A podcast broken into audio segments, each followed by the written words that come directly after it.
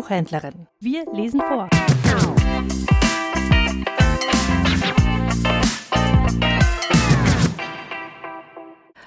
Adventskalender 19. Dezember Dienstag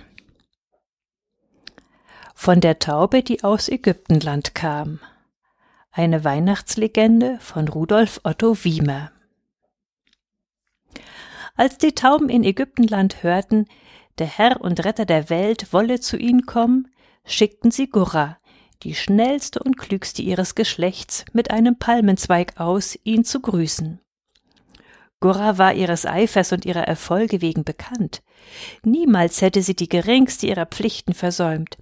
Ihr Lebenswandel war untadelig und so zweifelte niemand daran, dass Gurra diesen Auftrag, den ehrenvollsten, der je einer Taube zuteil geworden, erfüllen werde. Sie selbst zauderte keinen Augenblick. Sie putzte das Gefieder, sie stolzierte vor dem Taubenschlag hin und her, damit die Schar der Zurückbleibenden den glänzenden Palmzweig in ihrem Schnabel bewundern konnte. Dann trippelte sie zum äußersten Rand des Flugbretts, hob den Kopf und schnellte mit klatschenden Flügelschlägen in die Lüfte empor. Während Gurra wie ein Pfeil über Dörfer und Städte dahinflog, kamen ihr stolze Gedanken. Nicht umsonst, so dachte sie, hat man den Palmzweig gewählt, den Gast zu ehren. Ein königliches Gewächs, selbst dem finster blickenden Pharao, der das Bild eines Stieres auf dem Brustschild trug, zog man mit schwirrenden Palmwedeln entgegen. Man streute die Blätter auf den Weg, man jubelte und schrie.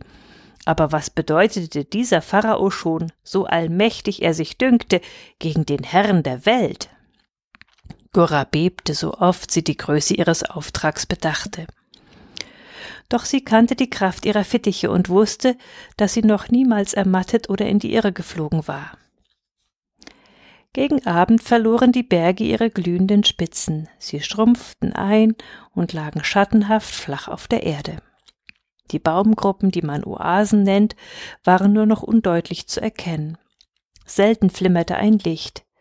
Gurra, die bei Dunkelheit stets in den Schlag zurückzukehren pflegte, wurde von ängstlichem Schauder ergriffen. Wenn sie bedachte, wie lange es dauern würde, bis das neue Licht, das rosige, ihr die Brustfedern färbte, auch wurde es kalt, selbst den Palmzweig schien es zu frieren, er klirrte im Wind. Die Taube blickte zu den Sternen, die wie tausend und abertausend Augen aus dem schwarzen Grund des Himmels herabstarrten. Gurra flog und flog. Die Nadeln des Nachtfrostes stachen in ihr Gefieder. Es wurde kälter, je weiter sie nach Osten kam. Endlich dämmerte es doch.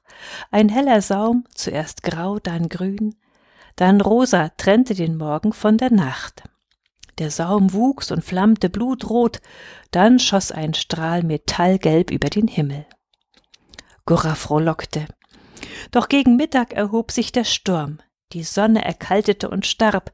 Wolkenschiffe fuhren über die Tiefe. In der fahlen, zwielichtigen Höhlung der Luft schrien die Geister. Die Taube hatte ein so furchtbares Wetter noch niemals erlebt. Sie wurde von den Windfäusten geschüttelt wie ein welkes Blatt.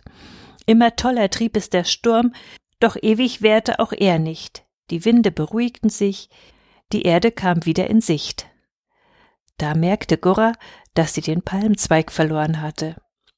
Sie erschrak so heftig, dass sie die Flügel auszubreiten vergaß, sie fiel wie ein Stein und wäre auf dem Felsen zerschmettert, hätte sie nicht ganz zuletzt den Sturz mit den Fittichen abgefangen. Matt mit zerzausten Federn blickte die Taube sich um. Was sollte sie ohne Palmzweig anfangen? Weder Haus noch Baum waren zu entdecken, nicht mal ein Büschel Gras, nur nackter Fels. Und es war Gurra zumute, als müsse der Fels sie begraben. Recht geschieht mir, seufzte die Taube. Wohl bin ich geflogen, so rasch ich konnte, und niemand würde mich darin übertreffen. Doch nicht bloß meine Flügel, auch Stolz und Eitelkeit haben mich an diesen Ort gebracht, der mein Grab sein wird. Denn wer einen Palmzweig trägt und verliert, was bleibt ihm?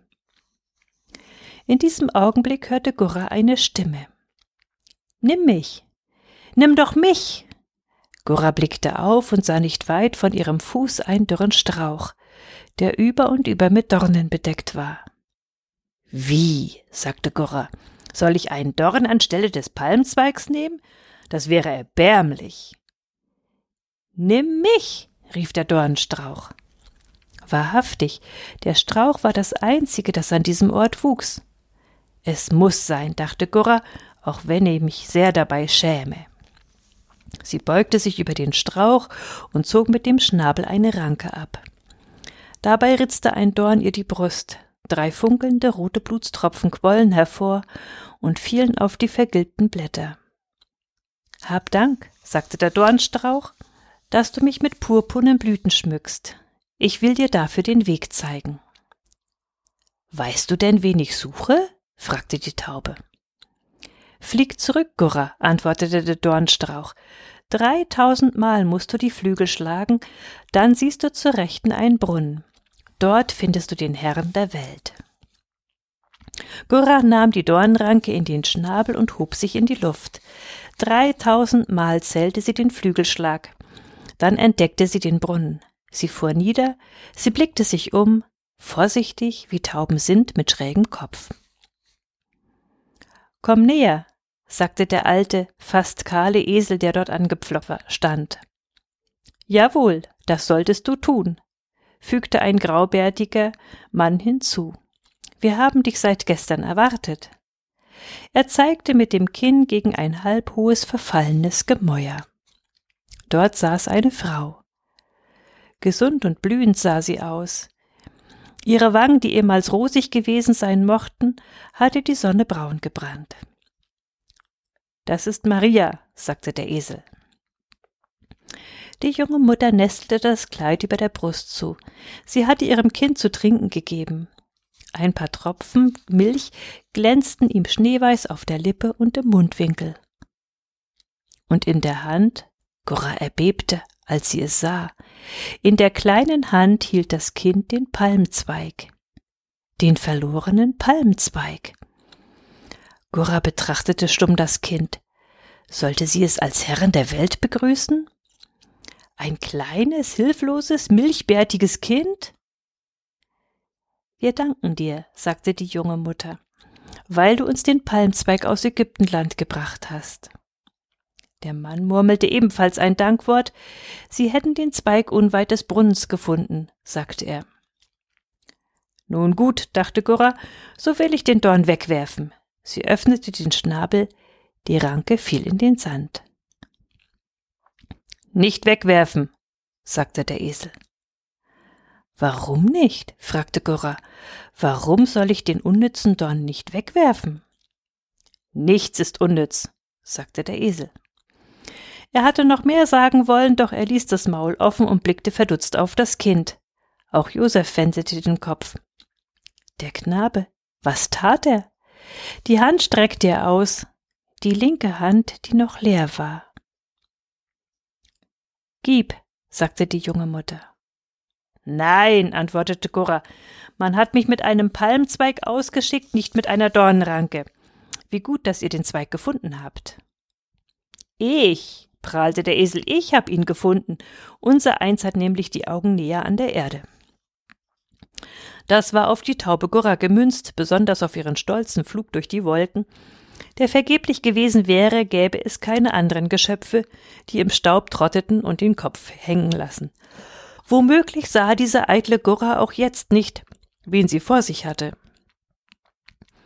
Ich will heimfliegen nach Ägyptenland, sagte Gurra rasch, ohne das Kind anzublicken. Wir Tauben erwarten euch. Der Argwohn klopfte wieder in ihrer Brust. Sie wusste nicht mal, was sie den Geschwistern jenseits des Roten Meeres ausrichten sollte. Bleib noch, sagte der Esel, und lass dir etwas sagen. Merkst du nicht, dass du den Palmzweig verlieren musstest, um die Dornenranke zu finden? Gora schwieg gekränkt. Sollte sie sich von einem Esel belehren lassen? Wie ungereimt war alles, was er vorbrachte. Sie wendete den Kopf zur Seite, wo die Dornranke lag. Dann blickte sie das Kind an. Gib sie ihm, sagte die junge Mutter. Gora gehorchte. Der Knabe ergriff mit der linken die Ranke und hielt sie fest, ganz fest.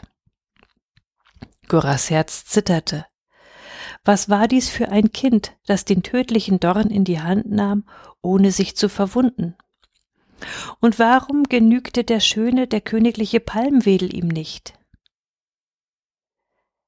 Der Herr will beides haben, sagte der Esel. Begreifst du das nicht? Das Kind jauchzte auf dem Schoß der Mutter. Es spielte mit Palmwedel und Dornranke, und es sah wahrhaftig so aus, als wären sie beide ihm gleich lieb. Da wusste Gurra mit einem Mal, welche Botschaft sie nach Ägyptenland zu bringen hatte.